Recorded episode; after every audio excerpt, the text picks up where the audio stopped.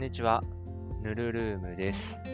えー、今日はですね、えー、昨日ね、えー、まあ、昨日まあ仕事だったんですけど、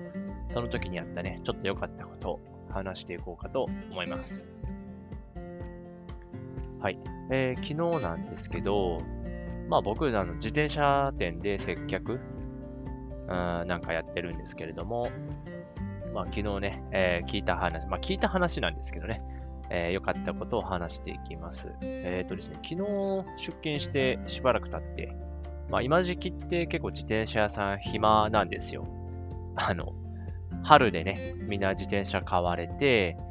で、あらかたね、えー、皆さん春、よし、自転車乗ろうって言って、まあ修理とかね、っていうのも、こう、春の最初の時期にあるんですけど、まあそういう修理関係ももう落ち着いてきて、割と暇なんですね。で、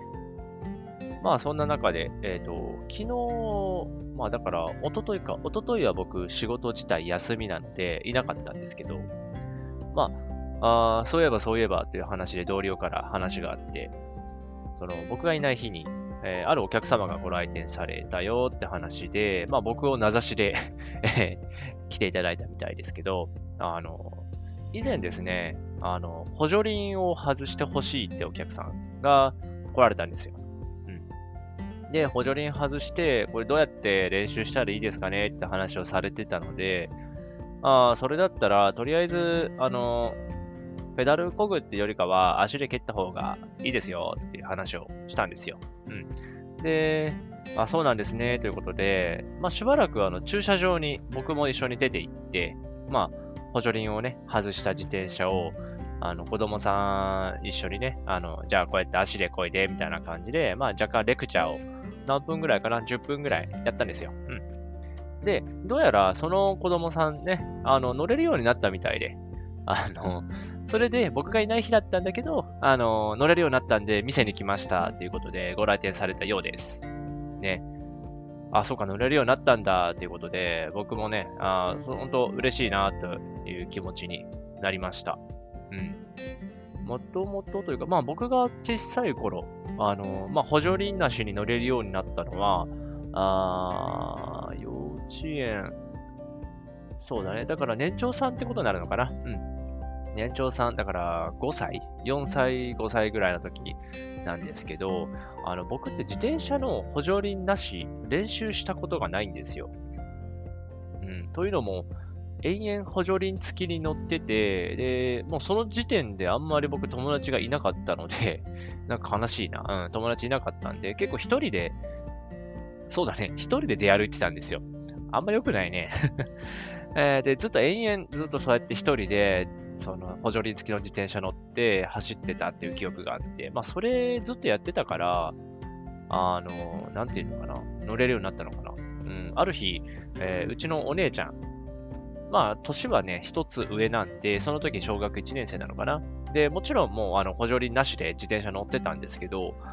ある時、あのー、なんだろうな、あれ、お姉ちゃんいないのかなお姉ちゃんの自転車を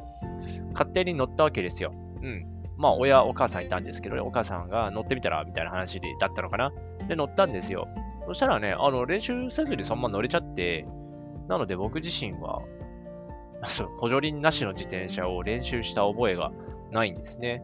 うん。だけど、こうやって、あのー、まあ、チェーン店というか、ね、全国展開している自転車店で、こう、いろいろ見ていくと、ほとんどの方っていうのはね、練習するわけですよ。うん。だから、あ、そっか、こういうのは大変なんだなと思ってたんだけどね。まあ、そうやって、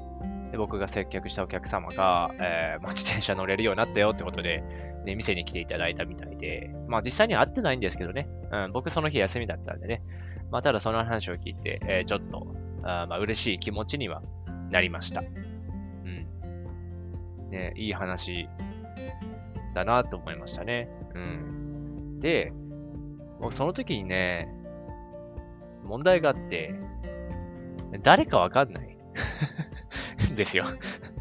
もともと僕自身が人の顔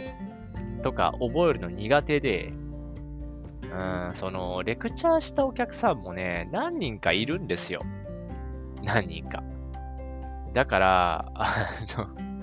どの子のことかなっていうただ、心当たりがあるのは、ね、さっきのエピソードで話したように、外に一緒に出て、えー、まあ、練習を見たあ子はいたな。あ確実にあそういうことがあったなっていう事柄をね、覚えてはいるんですけど、ただね、その時に、確かにお母さんと一緒に来てるのは覚えている。けど、その子が男の子だったか女の子だったかも覚えてないし、うん、お母さんの雰囲気も覚えてないから、で、またね、そのお客さんね、また僕がいる時に、頃合いを見てまた来ますって言っていただいたみたいで、えっとね、またご来店される予定なんですよ。で、あのー、僕多分ね、反応を間違っちゃいそうなんですよね。そう、あの、なんていうのかな。初対面みたいな感じで話しちゃうと、なんかちょっとがっかりさせちゃうだろうなっていうのもあるんだけど、でも覚えてないからさ、どうしようかなって言って今思ってるんですよ。ね。だからとりあえず、補助輪なしで親子連れで来たお客様には僕のことを知ってる程度なんか雰囲気で 話しかけないと、ね、ちょっとがっかりさせちゃうだろうから、あまあ、見てパッと思い出せればいいんだけどね、あ、この人見たことあるってなると、僕もそういう体でね、お話できるからいいんだけどね。うん。あこれはどうなんだろうね。コミュ障というかね、このネクラな性格の悪いところかもしれないですね。基本的に、えー、字と他っていうのをバツバツに区別しているというか、なんていうのかな。仲間感が薄いんですよね。そう、一回話した人のことを、なんていうのかな。ある程度自分が覚えておかないといけないプールに、まあ、グループに入れとくことができないというか、苦手なので、覚えれないんですよ。うん。むしろ、その自転車を見たりとかして、ああ、この自転車ってここがこうでっていうのはなんとなく覚えれるとしても 乗ってる人のことをね、思い出せないんですよね。うん。で、似たようなことがまた先日ありまして、おそらく、うちで買ったんだと思う男性の方がいてね、スポーツバイクなんですけど、あの、ね、先日来た時に、あ、なんか、結構、なんていうの、目立つ派手な色のサイクルジャージ、自転車用のウェアを着て、着てんなーっていうのを見て、あ結構乗ってる人だなーと思って、こうご来、まあ、自転車を駐輪場に止めて入ってきていただいたんですけど、でその時に、気づけばよかったんですけど、真っ先に僕を探して僕と目線があったんですよ。後から考えると、確かに僕を探してんなっていう感じの動きをしたんですよ。でも僕それに、その瞬間気づいてなくて、あの、ただ目があったから話しかけてきたっていう認識になったんで、ああ、どうもいらっしゃいませと。今日はどうされましたかっていうふうに聞いたんですよね。そしたら、あ、覚えてないって言われて、って言われた時に、あー、この声色とかはなんか聞いたことあるぞ、ぐらいの 認識で、あー、ごめんなさい、覚えてないですって言って あー、悲しいなー、みたいなこと言われちゃってね。うん。で、ね、その人の、まあ、自転車見たりとかしてね、じゃあまた来ますってことでね、帰られたんですけど、こういう感じでね、僕結構人の顔覚えれないんですよね。ね、なので、あの、僕は以前、あの、別の自転車店、個人店さんで働いてたんですよ。で、その時もそうだったんですけど、もう月1ぐらいで来てくんねえと覚えれねえっつって、その時はお客さんに 言ってたんですよ。あの2ヶ月、3ヶ月空けられると、もう僕は覚えて、覚えてないですみたいなね、ことをね、本当お客さんに言ったりとかするぐらい、人の顔をね、覚えるのが苦手で、だから現在も、その時、その、僕が以前の職場の時によく来ていただいたお客さんとかも、あの、SNS で繋がってたらまだいいんですけど、あの、ほとんど覚えれてないし、SNS で繋がってたとしてね、その、例えば Facebook とか Twitter とか、でももう、その名前に対するエピソードの記憶がほとんど抜け落ちていっちゃってるんで、ああ、これはどうしたもんかなって思ってるところなんですよね。